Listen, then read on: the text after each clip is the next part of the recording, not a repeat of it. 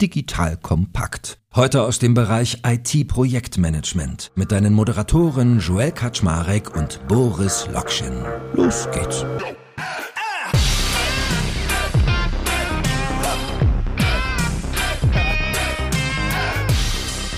Hallo Leute, mein Name ist Joe Eckert Schmarek. Ich bin der Geschäftsführer von Digital Compact und heute ist an der Seite von mir wieder der liebe Boris Lokschin von Spriker. Und ihr wisst ja, mit dem guten Boris rede ich immer darüber, wie bleibt man eigentlich innovativ und wie führt man in der Gegenwart ein softwareorientiertes Unternehmen.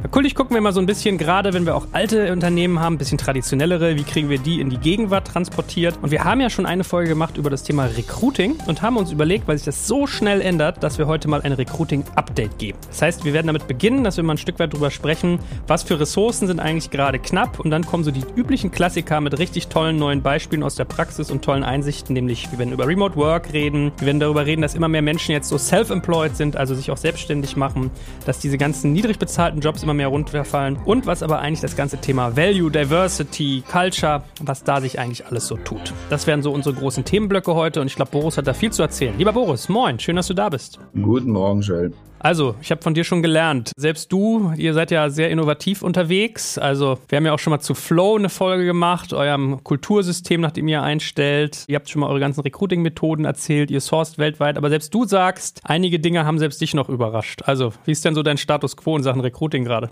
Ja, ich glaube, die letzten zwei Jahre waren definitiv nochmal sehr lehrreich, ja, weil manche Dinge sich natürlich durch Corona und durch noch mehr Remote Work nochmal weiterentwickelt haben, potenziert haben und ja, manche auch ein bisschen extremer geworden sind. Ja, und wir hatten ja vor zwei Jahren schon mal darüber gesprochen, dass so dieser Shortage of Resources ein zentraler Punkt ist. Und ich glaube, mittlerweile ist das für die allermeisten Unternehmen, nicht nur Digitalunternehmen, aber vor allem für die traditionellen Unternehmen, die jetzt durch digitale Transformationen gehen, glaube ich, der hauptlimitierende Faktor. Also das kann man, glaube ich, mit der Schärfe auch sagen. Es ist eben nicht mehr Kapital, es ist nicht mehr Ideen, es ist wirklich die Verfügbarkeit und die Möglichkeit, überhaupt Dinge umzusetzen. Also ich glaube, es gibt keinen Kunden, mit dem wir nicht im Kontakt sind oder keinen Partner, mit dem wir nicht im Kontakt sind, der mir sagt, hey, weißt du was, ich habe hier Leute auf der Bench und komm nicht hinterher, hast du mal eine Idee. Ich glaube, alle haben das gleiche Problem. Einfach nicht genug Leute, um ihre Projekte auf die Straße zu kriegen, nicht genug Speed und nicht genug Innovationskapazität. Also wenn ich dich richtig verstehe, sagst du, das Kernproblem ist, dass man eigentlich nicht das notwendige Personal findet, um all die Ideen umzusetzen, für die man theoretisch das Geld und den Willen hat, sondern es mangelt oftmals wirklich an den Menschen. Genau, genau so ist es. Und ich glaube, manche Unternehmen tun sich leichter. Wir haben ja über verschiedene Dinge schon mal gesprochen, ja, über Remote Hiring und was sozusagen der moderne Arbeitsnomade ja an Anforderungen hat. Da gibt es, glaube ich, auch coole Beispiele, wie Unternehmen damit irgendwie klarkommen. Und ich glaube, das hat für diejenigen, die das adaptiert haben und implementiert haben, nochmal den Recruiting-Funnel deutlich weitergemacht. Ich glaube, ich hatte mal erzählt, in unserem Fall ja, sind das fast 20x mehr an Recruiting-Funnel, die wir haben. Wir müssen jetzt dieses Jahr auch nochmal fast 500 Leute einstellen auf der ganzen Welt. Das würde anders gar nicht gehen. Aber trotzdem ist das der limitierende Faktor. Also selbst wenn du es sozusagen richtig machst, ja, wirst du immer in diesen Constraint reinlaufen. Und ich denke, das wird gerade sozusagen post-Corona schon für die allermeisten der primäre Wachstumsverlangsamer ja, werden. Ja, aber das wäre das nächste Thema, auf das ich dich auch ansprechen wollte. Also Remote Work oder Work from Anywhere. Also eigentlich möchte man ja meinen, jetzt habe ich eine viel größere Workforce zur Verfügung und könnte die auch sehr flexibel einsetzen. Immer vorausgesetzt natürlich, dass ich als Unternehmen das kulturelle Mindset dafür habe. Was sind denn da deine Updates? Also wieso tut sich denn da in der Richtung sonst nichts Spannendes auf? Ja, also es tut sich was Spannendes auf, aber ich glaube, das sind so ein paar spannende Dinge, die man jetzt einfach beobachten kann. Ne? Und wie gesagt, das wird für die Unternehmen, die jetzt schon remote und weltweit suchen, also in unserem Fall ist es so, dass also gut wie alle Stellen immer weltweit suchen und ausschreiben, ja, und jetzt keine Voraussetzung haben, dass jemand an irgendeinen Standort geht, sondern mittlerweile Leute haben in fast 40 Ländern. Es gibt Länder mit sozusagen viel Konzentration, ja, und es gibt Länder, wo teilweise auch nur eine Person oder zwei Personen sitzen. Das heißt, wir suchen immer für die konkrete Rolle nach dem besten Profil. Was da super spannend ist, finde ich, ist so ein bisschen diese Diskussion rund um Salaries oder einfach generell sozusagen Gehaltsbandbreiten. Ich glaube, so der traditionelle slash fortschrittlich traditionelle Ansatz, ja, es gibt ja spannende Datenbanken, derer man sich bedienen kann, um zum Beispiel Gehaltsniveaus zu checken pro Land. Ne? Wenn du irgendwie einen Bewerber hast in Rumänien, ja, so dann hast du vielleicht gar keine Ahnung, sind jetzt für diese Tätigkeit, weiß ich nicht, 70.000 Euro, 80.000 Euro, ist das sehr viel Geld. Also würde die Person damit sozusagen relativ zum Markt, also zu dem Heimatmarkt, überproportional viel verdienen, ja, oder wenig, ja? Ist das angemessen, was die Person fordert oder nicht, ja? Und ich glaube, was da mega stark einsetzt, ist eben dass dieser Check, dieser sozusagen Level- und Gehaltscheck im Kontext der Region des Landes eben zunehmend wegfällt. Ja, und dass der eigentlich irrelevant wird, weil derjenige, der dort in Rumänien sitzt oder in Berlin oder in San Francisco oder in Honduras, ja, die Person stellt eben seine Skills und sein Know-how weltweit zur Verfügung, ja. Und das spielt eben zunehmend keine Rolle für diese Person, ja, und, und die Person möchte eben auch nicht mehr am durchschnittlichen Einkommen des Heimatmarkts gemessen werden, ja, weil sie ist eben nur einen Klick entfernt von dem Jobangebot für ein Unternehmen in San Francisco, ja, in Berlin oder in St. Petersburg. Und ich glaube, diese Verschiebung und diese andere Betrachtung darauf, was ist mir eigentlich diese Tätigkeit wert, ja, versus was ist eigentlich ein faires Gehalt für das jeweilige Land und damit auch so ein Stück weit dieses durch die Welt tängeln und diese Suche nach Nearshore und Offshore Locations oder dem Versuch, Kosten optimierend seine Workforce zu gestalten, ja, was ja so die letzten 20, 25 Jahre gerade in der IT stark geprägt hat, auch im Entwicklungsbereich, ja, das verschwindet halt. Und ich glaube, diejenigen, die das schnell erkennen, für die wird das eine riesen Opportunity sein, eben mit einem ganz anderen Mindset ranzugehen und sagen, okay, was ist mir dieser BI-Experte, dieser Entwickler, dieser Sales-Rep, dieser Content-Marketeer, dieser Performance-Marketeer oder was auch immer die Rolle ist, was ist mir diese Person wert? Was ist sozusagen der ROI dieser Tätigkeit auf mein konkretes Business? Ja, das mag eben eine Zahl X oder Y sein, versus was ist mir diese Person relativ sozusagen zu dem Marktwert, in dem die Person heute quasi beheimatet ist. Und vor zwei Jahren haben wir zum Beispiel auch deutlich stärker danach geschaut und haben natürlich sozusagen verschiedene Datenpunkte trianguliert. Ja, was ist die Tätigkeit, was ist die Gehaltsbandbreite, was ist die Gehaltsbandbreite relativ zu Kollegen. Es wird natürlich schwerer, wenn du die gleiche Tätigkeit hast in fünf, sechs Ländern. Ja, da hast du jemanden sitzen in Polen, in Deutschland, in Schweden, ja, und dann in Südafrika. So, die sind alle Performance-Marketeers. So, wie tarierst du das aus? Ist es okay, dass der eine 100.000 Euro verdient für diese Tätigkeit und der andere 70. Ist das fair oder nicht fair? Ja, so und diese Art von Betrachtung, die verschwindet eben zunehmend. Ja, äh, hin zu es spielt gar keine Rolle oder mal ganz doof gesagt, das hat dich als Unternehmen eigentlich gar nicht mehr zu interessieren, ob die Person jetzt zufällig gerade bei der Oma auf dem Land wohnt und keine hohen Kosten hat oder weiß ich nicht, ja, auf St. Bart irgendwie am Strand, ja, für 500 Euro pro Tag Champagner schlürft, das ist eben komplett der Person überlassen. Also von wo aus sie quasi diese Tätigkeit erbringt. Das ist, glaube ich, ein sehr, sehr wichtiges Learning und eben die Bedeutung von Datenbanken, also mal ganz davon abgehen, dass die Datenbanken auch alle nicht aktuell sind und nicht in der Geschwindigkeit up-to-date gehalten werden können, verschwindet zunehmend. Und ich glaube, das ist eine riesen Challenge für eben wieder traditionelle Unternehmen, die einen sehr, sehr traditionellen Prozess haben, sehr stark darauf bedacht sind, diese Levels sauber zu finden und eben immer diesen Backcheck zu machen hin zu, wo sitzt die Person, was ist eigentlich angemessenes Gehalt. Okay, verstanden, weil ich meine, ehrlicherweise, ich habe auch schon drüber nachgedacht, also als du das so eingeleitet hast, habe ich mir gedacht, ja, okay, normalerweise würde ich doch zahlen, was mir die Person wert ist und wenn es über dem Marktpreis ist, umso besser, dann habe ich sie stark incentiviert und an mich gebunden, weil dieser Arbitrage-Effekt ja eigentlich gar nicht mehr greift, wenn du weltweit sourst. Aber mal so aus der Erfahrung rausgesprochen, wir reden ja hier wirklich so vom oberen Ende, weil wenn ich mich so in meinem Bekanntenkreis umgucke, alle Personen, die ich kenne, die sich so mit Jobs auseinandersetzen, die gucken eigentlich immer, wo arbeite ich in der Stadt, in der ich bin. Also es ist noch gar nicht das Mindset, Mindset da bei den Menschen zu sagen, ich könnte ja irgendwie auch einen französischen Job annehmen oder für eine irgendwie schwedische Firma arbeiten? Ist das denn im breiten Arbeitsmarkt global schon wirklich so etabliert oder reden wir einfach ein bisschen auch von dem Tech-Bereich, dass es da nochmal spezifischer so ist? Weil normalerweise hätte ich gedacht, viele Menschen sind noch auf dieser alten Denke. Also ich glaube, es gilt natürlich, und das ist der Bereich, in den ich jetzt am meisten Einblick habe, speziell für den Tech-Bereich, wobei wir ja oft genug besprochen haben, alles ist Tech nach vorne raus. Ne? Also jeder, jeder Maschinenbauer und jedes B2B-Unternehmen muss ja nach vorne raus digitale Kompetenz aufbauen. Das heißt, der War for Talent ist ja um diese Rollen derselbe. Ja, und ja, das hast du in der Stadt, das hast du ja sehr, sehr klar. Ich meine, selbst innerhalb von Deutschland, ja, hatten wir früher genau diese Diskussion, hey, die Person ist in München, ja, so das sind natürlich die Lebenserhaltungskosten oder in London der viel teurer, ist doch ganz klar, dass die Person sozusagen mehr verdienen muss, ja, als wenn das jemand ist, der irgendwo in Braunschweig wohnt. Ne? ne das, das war total rational. Das hat irgendwie total Sinn gemacht und du hast das auch nie gechallenged. Ja? Du wärst nie auf die Gedanken gekommen, den in München genauso bezahlen zu wollen wie die Person in Braunschweig, ja, oder beziehungsweise war das absolut klar, dass da eben diese 15, 20, 30 Prozent Unterschied absolut gerechtfertigt sind. Ne? Und genau diese Diskussion, die hast du natürlich dann jetzt im globalen Scale nochmal mehr. Du hast dann eben eine Person, das ist dann, weiß ich nicht, ne, der Tester oder sonst irgendwas. Und das ist natürlich am krassesten, gerade im Vergleich zu zum Beispiel so, so typischen Near- oder Offshore-Märkten im Development-Bereich. Wenn du sagst, okay, ich habe irgendwie in Osteuropa oder in Asien, ja, oder in der MENA-Region oder auch jetzt mittlerweile Portugal, äh, Spanien sind ja auch, da haben wir viele Unternehmen, Entwicklungshubs. Und wenn du dann eben merkst, okay, es ist eben nicht mehr das Gehalt, was da determiniert, was die Kosten sind, ja, sondern am Ende ist es Angebot und Nachfrage, ja. Und die Person, die dort in Portugal sitzt, kann ihm seine Dienste weltweit zur Verfügung stellen, ja. Und ob du jetzt in Berlin bist als Empfänger dieser Leistung oder in San Francisco oder in London oder in Moskau, ja, das ist sozusagen dein Problem. Aber die Person möchte eben entsprechend bezahlt werden und möchte dort nicht degradiert werden, ja. Das ist, glaube ich, schon super, super entscheidend.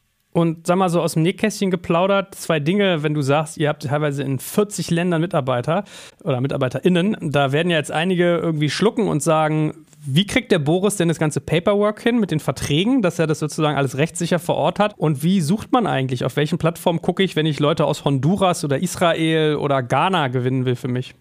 Also da gibt es jetzt verschiedene Konstrukte. Ja. Es gibt natürlich Locations, in denen wir eine hohe Konzentration an Leuten haben und auch, auch Geschäfte machen, also auch Kunden-Partner-Beziehungen haben. So da macht das eben total Sinn, eigene Entities zu haben, ja, und die Leute dann eben auch über deine eigenen Entities anzustellen.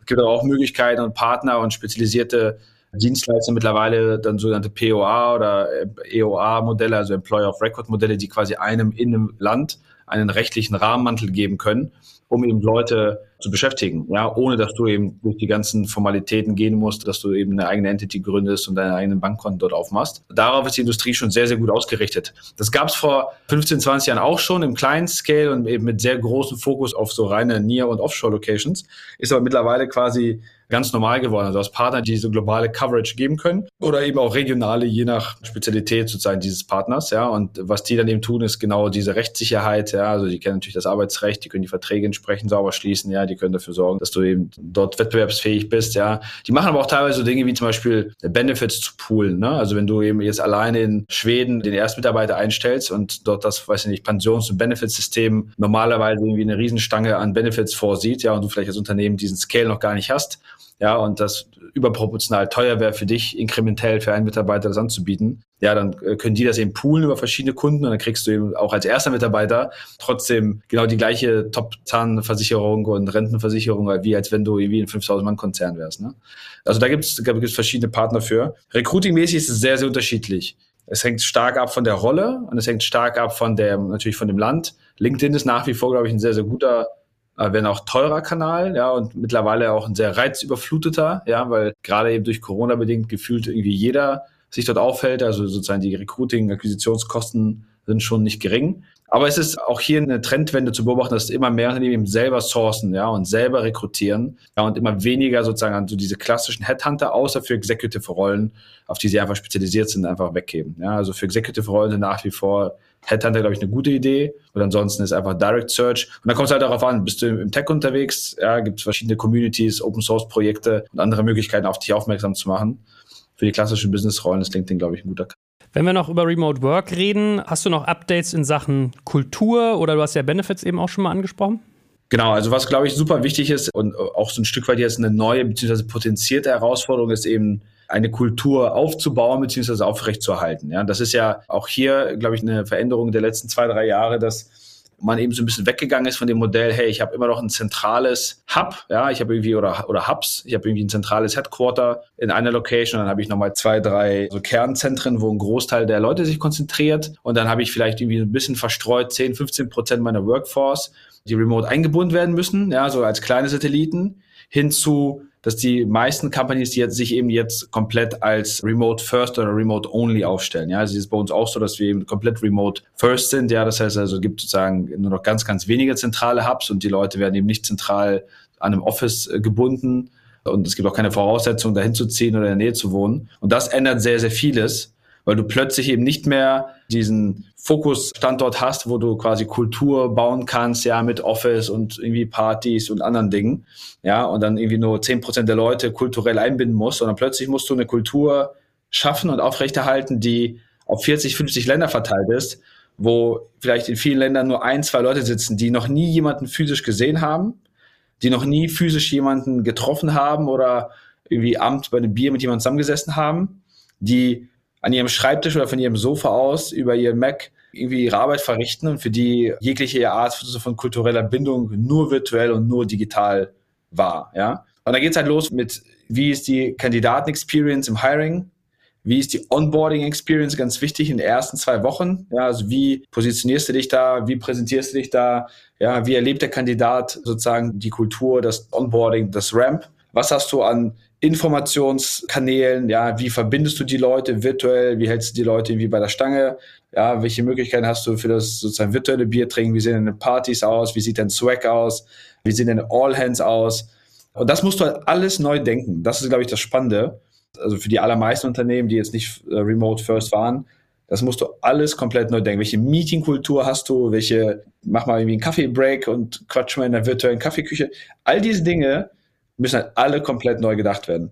Das Gute ist, alle müssen es neu denken. Ja, das heißt, die Opportunity quasi, das gut zu machen und dort auch zu excellen, ist für alle da. Ja, also da hat noch keiner jetzt einen super relevanten Wettbewerbsvorteil. Ja, der eine ist ein Jahr länger damit unterwegs oder zwei Jahre länger, aber in der großen breiten Masse, gerade sozusagen, wenn man sich jetzt nicht zwischen den hippen Startups vergleicht, sondern irgendwie zwischen den digital bisher noch nicht so affinen Unternehmen, ja, da wird es den Peers mit großer Wahrscheinlichkeit genauso gehen. Das heißt, die Opportunity hier hervorzustechen ist sehr groß. Nachteil ist, alle müssen es neu lernen. Ja, das heißt, es gibt eben kein Buch bei Amazon ja, dazu. Es gibt eben keine Best Practice und kein Blueprint, ja, den du einfach aus dem Schrank nehmen kannst. Es gibt nur ganz wenig Leute, die, also sicherlich viele Leute mit dem Titel oder mit dem Tagline bei LinkedIn, dass sie Remote First Experten sind. Aber de facto gibt es natürlich sehr, sehr wenige Erfahrungswerte. Das heißt, das ist hier ein idealer Bereich, um eben zu innovieren und eben Dinge auszuprobieren und eben auch einen Wettbewerbsvorteil für sich herauszuarbeiten. Gut, lass uns doch mal zum nächsten Thema kommen. Man sieht ja immer mehr Menschen machen sich in dem Zuge ja auch selbstständig. Also wenn man auf LinkedIn mal guckt, man sieht ja einerseits ganz viele so, ich habe den Job gewechselt Posts, aber auch ganz viele, hey, ich habe es endlich gewagt, den Schritt in die Selbstständigkeit. Hast du da Effekte durchbeobachtet? Ja, ich glaube, das ist wieder super spannend, ja, und da möchte ich vielleicht mal den Kreis ein bisschen weiter spannen, jetzt auch jenseits jetzt der rein digitalen Unternehmen, das sieht man natürlich auch jetzt auf Seite der Konzerne und der mittelständischen Unternehmen genauso. Insbesondere Corona hat natürlich stark dazu geführt, dass Leute zunehmend auch in die Selbstständigkeit gehen, ja, weil viele einfach gemerkt haben, hey, diese freie Zeiteinteilung ist eine super Sache, ja, das funktioniert auch. Das Verrichten meiner Arbeit, was auch immer das ist, ob ich jetzt irgendwie Zeichner war, ob ich ein Architekt vorher gewesen bin, ja, in einem Bauunternehmen, ob ich ein Ingenieur war, ob ich Abrechnungen gemacht habe in irgendeinem Unternehmen, Berater, Entwickler, whatever. Ja, das hat ja super funktioniert, ja, und es hat klasse geklappt mit irgendwie Zeit mit meinen Kindern verbringen, mit dem Hund rausgehen, ein bisschen Workouts zwischendurch machen, trotzdem alles hinzubekommen, vielleicht sogar produktiver als vorher. Ja, die Zeit, die ich vorher zum Rasieren und Straßenbahnfahren zur Arbeit verwendet habe, die investiere ich jetzt in Lebenszeit. Also irgendwie am Strich haben viele einfach gemerkt, trotz der Challenges, trotz der wirtschaftlichen Probleme, trotz natürlich auch des gesundheitlichen Leides, durch das viele gegangen sind, dass eben so ein Self-Employment schon eine coole Sache ist, ja. Ob das jetzt irgendwie im Sinne von, ich gründe mal was und schließe mich mit jemandem zusammen oder ich mache einfach das, was ich vorher gemacht habe, quasi als Angestellter, mache ich jetzt eben als Selbstständiger. Das funktioniert ja super. Ich verdiene nicht weniger, ich habe mehr Freizeit, mehr Flexibilität. Und diesen Kontrast, den hat man natürlich jetzt gerade in den letzten zwei Jahren sehr, sehr stark reinbekommen, weil du eben plötzlich genau das gesehen hast. Du saßt zu Hause, ja, so hast quasi telefoniert und deine Architekturskizzen irgendwie angefertigt. Und irgendwann kommst du natürlich viel mehr darauf zu sagen, hey, eigentlich mache ich doch genau das Gleiche, das kann ich auch auf eigene Rechnung machen. Und das führt natürlich dazu, dass der Zugang zu Talent noch schwieriger wird, weil gerade die Leute, die eben wirklich, wirklich, wirklich gut sind, ja, und die eben wirklich outcome-orientiert arbeiten, weil, ne, wenn du nicht outcome-orientiert arbeitest, dann äh, hast du in der Selbstständigkeit nicht viel zu suchen. Ja, das wirst du relativ schnell wieder gegen die Wand fahren. Aber gerade die Leute, die sozusagen diesen Spagat hinkriegen zwischen privat, zwischen Arbeit und trotzdem sozusagen Highflyer sind, die haben natürlich jetzt deutlich mehr Anreiz und deutlich besseres Bild bekommen davon, wie es wäre, quasi für sich zu arbeiten und ihr eigener Herr zu sein oder sein eigener Herr zu sein über seine eigene Zeit, über sein eigenes Privat- und Berufsleben. Und das verschärft quasi diesen Shortage noch einmal. Ja, nicht nur hast du jetzt dieses globale Remote-Thema, sondern du hast eben auch nochmal ja, den Kampf um denjenigen, der sagt, hey, super, klasse, aber lieber Chef, ich mache doch genau das, was ich gemacht habe. Du, du, kannst mich gerne als Freelancer oder als mich über meine eigene GmbH jetzt auf Rechnung zahlen, aber ich bin jetzt am Morgen raus und by the way arbeite ich jetzt, wann ich das möchte, ja, und kannst mich gerne beauftragen mit dem gleichen Zeug, was ich irgendwie vorher für dich jetzt angestellt erledigt habe. Aber ist es nicht auch ein Vorteil? Also ich meine, du kannst ja dann theoretisch im Prinzip Freelancer anstellen, sparst dir die Nebenkosten oder ist das eher mehr Schmerz als Nutzen? Naja, gut, also man kann es jetzt so oder so sehen. Ich glaube, ich, ich würde es gar nicht jetzt, also Vor- oder Nachteil ist jetzt zu werten. Ne? Also ich habe irgendwie für uns für lange Zeit aufgehört, immer so Dinge zu werten, weil am Ende sind sie, wie sie sind. Ja, und das ist ja auch intern in den Meetings vor kurzem gesagt, am Ende ist es wie, wie bei Darwin auch. Ne? Es ist Survival of the Fittest. Und Fittest heißt nicht der Stärkste und, oder der Schlauste, sondern der, der sich am schnellsten anpasst. So, und derjenige, der es am schnellsten akzeptiert, dass das die, die New Reality ist, derjenige wird, glaube ich, oder diejenigen werden, glaube ich, einen Wettbewerbsvorteil haben. Und hier ist es genauso. Ich meine, am Ende, klar, ist es keine Nebenkosten. Auf der anderen Seite arbeitet derjenige ja wahrscheinlich auch nicht für das vorher umgerechnete Nettogehalt durch 160 Stunden, ja, sondern will auch eine Marge haben. Also ob das jetzt unbedingt für dich als Arbeitgeber dann günstiger geworden ist, diese Arbeit, weiß ich nicht. Ja, in den meisten Fällen eher nicht. Ja, so plus natürlich hast du jetzt dann gar keine Kontrolle. Also musst du darauf vertrauen, dass jetzt Joel dir sagt, du Boris, weißt du, ich mache das, wenn ich das möchte. Ja, und du sagst mir, was du brauchst, den Outcome und ja, bis Ende des Monats. So, ob ich das jetzt morgen mache oder am vorletzten Tag des Monats, so ist meine Sache. Das ist natürlich schon auch eine Situation, mit der müssen Firmen einfach lernen, umzugehen. Ja, das ist, glaube ich, das Entscheidende. Auch das ist wieder ein Schritt, gerade für Konzerne, gerade für Mittelständler, das fühlt sich ja erstmal wie Kontrollverlust an. Ich habe weniger Weisungsbefugnis und dieses Thema Kontrollverlust zieht sich ja so super durch durch die letzten zwei, drei Jahre. Ne? Ich habe den Mitarbeiter nicht mehr vor mir auf der Arbeit. Ich sehe nicht mehr, ob er im Büro ist oder nicht. Ich kann nicht mehr in seinem Monitor vorbeilaufen und schauen, ob er auch arbeitet oder Tetris spielt. Ja, ich weiß nicht mehr, ob er morgens in der Arbeit seine Arbeit verrichtet. Ich weiß nicht, ob ich ihm zu wenig aufgetragen habe und er eigentlich nach, nach der halben Zeit schon fertig war und rumdaddelt und ich nicht einfach mehr Holz in den Ofen irgendwie schippen muss, ja. Oder ob es zu viel ist und er sich gerade durchbrennt und Mental Health Issues läuft. Das sind halt so Dinge, so, ne, jetzt kommt er und sagt, er will auf eigene Rechnung arbeiten. Jetzt sagt er mir, er arbeitet, by the way, auch mit sechs Stunden Zeitversatz, weil er jetzt in Thailand am Strand chillt. Das sind Dinge, mit denen musst du halt umgehen, ja, und mit denen musst du lernen, ja, also deswegen passt hier so Innovate or Die wunderbar, glaube ich. Du musst einfach lernen, damit umzugehen. Umso schneller du das lernst als Unternehmen, egal ob du eine große Versicherung bist oder Maschinenbauer oder ein digitales Startup, umso besser. Ja, weil das wird sich nicht verändern. Das wird nicht wieder zurückgedreht werden auf das, wo wir vor zwei, drei Jahren waren. Das ist schon ein sehr entscheidendes Learning. Ja, ich habe gerade so 55-jährige Firmenpatriarchen vor Augen, die dann sowas lesen von ihren Recruiting-Teams und irgendwie so den angehenden Herzinfarkt kriegen. Und ich habe neulich hab ich einen ganz lustigen Post gesehen von jemandem, der geschrieben hat, er hat irgendwie einen Bekannten, wann immer der liest, dass seine Wettbewerber Back to Office schreiben in den Social Updates, dann schreibt er alle Mitarbeiter von denen an, ob die den Job wechseln wollen und hätte irgendwie schon 14 Entwickler bei seinem größten Wettbewerber abgeworben. Irgendwie so. Also. Ja, aber das ist ja weißt du, das ist genau das, was du sagst. Wir haben vor zwei, drei Jahren, glaube ich, als wir die erste Folge dazu aufgenommen haben, haben wir beide geschmunzelt und viele Leute haben hinterher geschrieben, auch in den Kommentaren, als wir, glaube ich, über Popcornmaschinen oder über Netflix-Abos geredet haben. Ne? Und da, das war ja genau das Gleiche. Ne? So, da haben die Leute auch irgendwie geschrieben und gesagt, das ist ja komplett verrückt und warum macht ihr das und warum gibt's hier Zuckerwatte und so. Ne? Und mittlerweile hast du eben, äh, schmunzeln die Leute eben über das ne? und sagen, hey, auch das ist jetzt New Reality. Ne? Im Vergleich fühlt sich das, was vor zwei Jahren an, dagegen an wie ein Witz für 60 Euro irgendwie eine Zuckerwattenmaschine gekauft. So, ja, das habe ich, hab ich damals auch gedacht. Besser, günstiger kannst du Leute eigentlich gar nicht incentivieren. Darüber will ich gar nicht diskutieren. Das stimmt schon, ja. Aber okay, wir lernen jetzt auf der einen Seite also durch Remote Work ganz andere Anforderungen an Gehalt, an Kultur, an Benefitstrukturen. Ich muss ganz anders sourcen. Ich muss viel offener, vielfältiger denken. Dann habe ich noch die Verknappung, weil Leute sich irgendwie selbstständig machen. Und dann hast du mir im Vorgespräch erzählt, dass du auch immer mehr Wegfall von diesen, du hast die Low-Paying Jobs genannt. Was ist denn da deine Beobachtung? Naja, was ist denn in Corona-Zeiten in den meisten Ländern, in den meisten Betrieben, in den meisten Industrien als erstes gekürzt worden, ja? Das waren ja Aushilfen, ja, also die klassischen Schüler-Studentenjobs, ja, Gastronomie, Hospitality, Werkstudenten, irgendwie Möglichkeiten, ja, alles, was du als Schüler, Student, niedrig bezahlte sozusagen Kraft, äh, Zeitarbeit, und Co. Ja, das ist ja das, was erstmal jeder versucht hat, irgendwie Praktikanten, so, ne? Das sind ja genau die Jobs, die zurück irgendwie gefahren wurden. Und das ist natürlich schon krass auf der einen Seite, wenn du irgendwie überlegst, dass irgendwie eine ganze Generation quasi von Schülern, Studenten, jungen Menschen, Auszubildenden auf einmal eben diese Möglichkeiten verloren hat. Und ich habe zum Beispiel auch im privaten Umfeld viele, die irgendwie gerade ihr Studium angefangen haben, gerade irgendwie ausgezogen sind von zu Hause und dann wie jeder wahrscheinlich auch während des Studiums irgendwo gekellnert haben oder irgendwo Nachhilfe gegeben haben als Sporttrainer, Mathe, Coach, whatever und plötzlich diese Verdienstmöglichkeit nicht mehr haben und dann teilweise zurückziehen mussten in die Heimatstadt, zurückziehen mussten zu ihren Eltern. So, und, und das fällt natürlich alles komplett weg, ja. So, und das macht es natürlich jetzt auf dem Markt jetzt ja nochmal ein bisschen schwerer, weil auch diese Leute ja haben ja nach Möglichkeiten gesucht. Also da weißt so dieser dritte Punkt in den zweiten, was ist irgendwie im Bereich Selbstständigkeit passiert, ja, was ist irgendwie im Bereich, huh, na gut, dann kellner ich halt nicht bei mir in der Bar, dann biete ich halt meine Dienste als SEO-Experte oder als Produktinformationsbefüller von irgendeiner Datenbank bei einem E-Commerce-Unternehmen in UK halt remote aus meinem Kinderzimmer an. Ja? Das heißt, auch diese Leute haben sich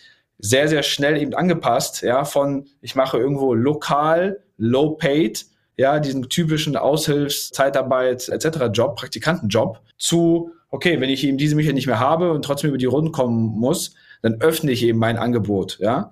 So, und suche es eben global und suche es eben vielleicht in der Selbstständigkeit. So, und diese Leute werden ja nicht zurückkommen. Ne? Sie werden ja nicht sagen, na gut, okay, ich habe jetzt hier schön wunderbar vom Balkon aus als SEO-Experte irgendwie Keywords für irgendwen befüllt, ja, oder Recherchen erledigt oder als Tester von Software oder von Apps irgendwie für ein Unternehmen in Israel irgendwie geholfen, ja. Das lasse ich jetzt mal wieder sein. Ich gehe jetzt mal wieder abends nach der Uni kellnern, ja, in meiner Bar, ja, oder ich gehe jetzt mal abends irgendwie die Böden wischen in der Fabrik irgendwie oder in einer Lagerhalle oder als Wächter auf die Messe oder also, also das wird ja nicht passieren. Ja, das gibt ja gar keinen Grund, weder monetär noch vom, vom Convenience Level. Das heißt, auch da haben wir quasi eine große Lücke an Kapazität und an Capability, die eben nicht mehr diesem Arbeitsmarkt zur Verfügung steht. Ja, und für viele, die bisher sich auch wunderbar bedient haben, auch so Auszubildenden, Praktikanten, Werkstudenten und das ja auch genutzt haben für sich so als Arbeitskraft, vielleicht auch billige Arbeitskraft oder als Nachwuchstopf für Recruiting, ja. So, du bist jetzt mal bei mir in der Agentur, du bist jetzt bei mir im Werk, du bist jetzt mal bei mir hier in der Kanzlei, ja, und machst erstmal hier Papiersortiererei.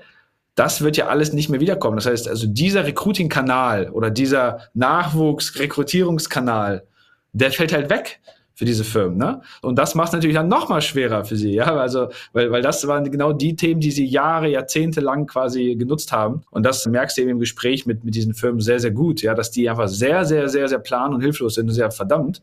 Ja, ich habe hier mit der Selbstständigkeit zu kämpfen. Ich habe damit zu kämpfen, dass Leute Work from Anywhere wollen, dass sie bezahlt werden wollen, dass ich keine Kostenvorteile mehr habe durch Niedriglohnländer, dass die Benefits permanent steigen. Ja, dass die Leute teilweise ihre Abteilungsleiter jetzt in die Selbstständigkeit gehen wollen und mir ihre gleichen Dienste für teureres Geld anbieten wollen. Und mein nachwuchsender Recruiting-Kanal ist auch weg. So, und das ist jetzt auch nicht schwarz gemalt. Das ist sozusagen der absolute Alltag, der jetzt für die, für viele Firmen da ist oder kommen wird. Ja, und an den man sich eben maximal schnell anpassen muss. Ja, und einfach als Kerntipp von mir, kämpft nicht dagegen an, ja, diskutiert nicht darüber. Es wird so bleiben, es wird so sein. Also adaptiert das und findet Lösungen. Ich wollte dich gerade fragen, was ist denn deine Beobachtung? Wie gehen denn die meisten Firmen damit um? Wie sind denn die Reaktionsweisen? Ja, genauso wie mit der Popcornmaschine vor zweieinhalb Jahren, ja. Da, da, trennt sich die Spreu vom Weizen, ja, von, das ist irgendwie alles Quatsch und geht weg, bis hin zu, ach, das ist alles irgendwie nur so digitales Hippie-Gerede ja, bis hin zu, ja, Mist, verdammt, ja, ich merke das wirklich, ich merke das in meiner Recruiting-Pipeline, ich merke das in meiner auszubildenden Bewerber-Pipeline, ich merke das sozusagen auf der Kostenseite, ich habe da wirklich einen Pain und einen Druck und ich muss das eben lösen. So, ja, und da gibt es eben diejenigen, die versuchen quasi das Problem zu umgehen, zu umschiffen und hoffen, dass das irgendwie weggeht. Ja, und Corona wird das ja wieder, ja, ist ja dann bald wieder vorbei und dann ist wieder schön die Welt wieder da, wo sie vorher war. Und diejenigen, die das einfach schneller acknowledgen und sagen, hey, Moment mal, das sind ja Makrotrends, ja, das sind ja gesellschaftliche und Makrotrends. Warum sollte sich das denn verändern? Ja, wer sollte denn auf einmal irgendwie anders arbeiten wollen und warum? Die sagen sich Mist, ja, lieber jetzt auf die Lösung konzentrieren, ja, und eben die Voraussetzungen schaffen, weil für die wird es eben Wettbewerbsvorteil sein. Gut, abschließender Punkt. Lass uns noch ein bisschen über dieses, ich weiß nicht, dieses Konglomerat an Themen reden. Werte, Diversität, Familie ausbalancieren mit der Arbeit, Kultur. Hast du da nochmal in den letzten zwei Jahren, sage ich mal, Änderungen wahrgenommen? Also es bewegt sich ja gefühlt so, so schnell, was da alles passiert. Hat sich das nochmal zugespitzt oder wie hast du das wahrgenommen? Ja, das ist, glaube ich, nochmal so die Kirsche auf der Sahnetorte, ja. Oder der Dolchstoß nochmal für, für alle, die nicht schon genug unter den anderen Veränderungen leiden. Ich glaube, das Thema Kultur und Diversity und Values ist nochmal Lichtjahre potenziert worden. Also auch für uns sozusagen jeden Tag neues Learning, ja. Und ich glaube vielleicht, um das mal so zusammenzufassen, weil die Dinge so sind, wie sie sind, ja, weil die Leute eben viel mehr Zeit verbringen zu Hause, weil sie eben gelernt und jetzt gesehen haben, dass sie ihre Zeit und Lebenszeit selber strukturieren können wollen. Egal ob jetzt durch Selbstständigkeit, durch neue Arbeitsmodelle, durch nicht im Büro sein, verschwimmt die Grenze zwischen Privat- und Berufsleben natürlich zunehmend, ja. Also deutlich mehr als jemals zuvor. Und gerade so die junge Generation hat ganz andere Anforderungen zum Thema Arbeit oder an den Arbeitgeber, an die Firma, an die Company, als eben noch vor 15, 20 oder sozusagen 40 Jahren irgendwie Generation vielleicht unsere Eltern. Und damit meine ich, also fundamental andere, ja. Und auch hier wieder, man kann darüber streiten, ob das jetzt gut ist oder nicht, aber es ist einfach Fakt, ja die Firma ist so ein bisschen oder der Arbeitgeber und auch die Wahl des Arbeitgebers ist eine ganz andere, weil man eigentlich von der Company erwartet, dass sie alles gleichzeitig ist, dass sie dein Freund ist, dass sie deine Firma ist, dass sie deinen persönlichen Wertekompass entspricht, deinen persönlichen Values entspricht, ja, dass sie aligned ist mit deinen gesellschaftlichen, politischen Interessen, dein Ding, um die du dich sorgst, ob das jetzt Nachhaltigkeit, Diversity, Umwelt, Kinder, whatever, ja, Green ist, ja. Und Leute sind zunehmend intoleranter, ja, nicht auf der fachlichen Seite, also nicht, was sie machen oder wie sie bezahlt werden, sondern also diese Dinge sind deutlich weit in den Vordergrund gerückt. Leute sind bereit zu kündigen, wenn sie das Gefühl haben, die Umgebung ist nicht diverse enough, ja, du hast vielleicht nicht genug irgendwie äh, Frauen, die du äh, im Unternehmen hast oder förderst, oder äh, du möchtest gern für eine Chefin arbeiten, ja, du hast das Gefühl, dass irgendwie man nicht richtig mit Familien umgeht, ja, das Thema, weiß ich nicht, Nachhaltigkeit, Umwelt oder soziale Gerechtigkeit nicht genug behandelt wird. Also du hast ganz andere Dialoge mit diesen Leuten, ganz andere Anforderungen, ja, und auch ganz, ganz andere Challenges zu meistern als so vor vielleicht noch drei Jahren, wo es sehr stark darum ging, ja, wo die Leute sehr auf sich bezogen waren. Was tust du für mich? Ne? Stichpunkt, hast du eine Netflix-Mitgliedschaft, hast du ein Gym-Abo für mich, hast du das, hast du jenes, ja, kann ich Scooter fahren, ja, hast du irgendwie, irgendwie ein cooles Büro, hast du auch einen Fidschi-Wassernapf für meinen Hund, hinzu, ja, quasi die nächste Meta-Ebene. Und dieses Verständnis, dieses Verschwimmen von äh, so ein bisschen so Familie, Beruf, Kultur, das ist eine ganz, ganz neue Herausforderung, auf die halt die allermeisten Unternehmen gar nicht vorbereitet sind. Ne? Also wirklich gar nicht vorbereitet sind. Ne? Also angefangen von traditioneller Arbeitgeber und Arbeitnehmer, so diese Denke, ja, hin zu was hat sie oder er denn hier für ein Problem? Ja, also soll sich in seiner Privatzeit um solche Dinge kümmern, ja. Und warum fragt die Person nach freien Tagen, weil man irgendwie auf eine Umweltdemo gehen möchte oder einen sozialen Tag machen möchte pro Monat? Warum soll ich das bezahlen als Arbeitgeber? Was, was hat das denn mit mir zu tun? Ja, die, so Joel ist doch hier da, um Code zu schreiben oder um Podcasts aufzunehmen, ne? Oder, oder Urlaub nehmen, ja. Interessiert mich nicht, ja.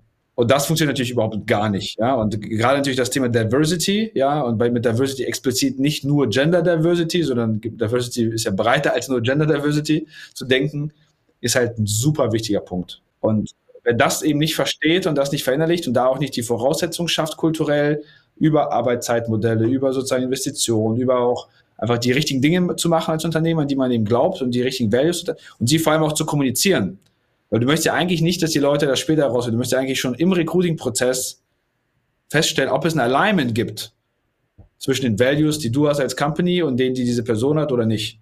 Ja, und wenn nicht, dann ist es halt so, ja, und wenn ja, dann bist du umso attraktiver, ja, weil du genau an die gleichen Dinge dich hältst und dich um die gleichen Dinge sorgst. Und das ist, glaube ich, ein super entscheidendes Learning auch einfach der letzten zwei, drei Jahre, was auch wieder mit, mit allen Punkten vorher zu tun hat, weil jetzt hatten die Leute sehr viel Zeit, sich um andere Dinge auch zu kümmern. Ja, und auch das möchten sie nicht wieder aufgeben und nicht wieder hergeben. Das ist so, so die nächste Bewusstseinsstufe, die jetzt irgendwie erreicht worden ist. Ja. Jetzt muss man natürlich aber dazu sagen, wir reden ja hier immer sehr viel über so White-Collar-Work, ne? Also Wissensarbeiter und Sachen, die man von überall machen kann. Ich denke halt gerade so drüber nach, es muss ja doppelt anstrengend sein, wenn du halt auch Rollen bei dir im Unternehmen hast. Wenn du zum Beispiel einen Logistikpart hast, einen großen oder so, da kannst du ja nicht sagen, oh, ich packe die Pakete von zu Hause aus. Oder andere Vor-Ort-Jobs, ne? Und das dann noch zu orchestrieren, dass du dann vielleicht so unterschiedliche Ebenen drin hast. Also manche Leute, die vor Ort sein müssen und da ihre Tätigkeit nachgehen und für die andere Fakten gelten als für Leute, die dann vielleicht äh, aus äh, Thailand vom Strand aus dir irgendwas Neues coden. Das gibt ja dann auch nochmal so eine Ebene hinzu. Also unterm Strich, nach der heutigen Folge muss ich sagen, tun mir viele Leute leid, die sich mit solchen Komplexitäten auseinandersetzen müssen.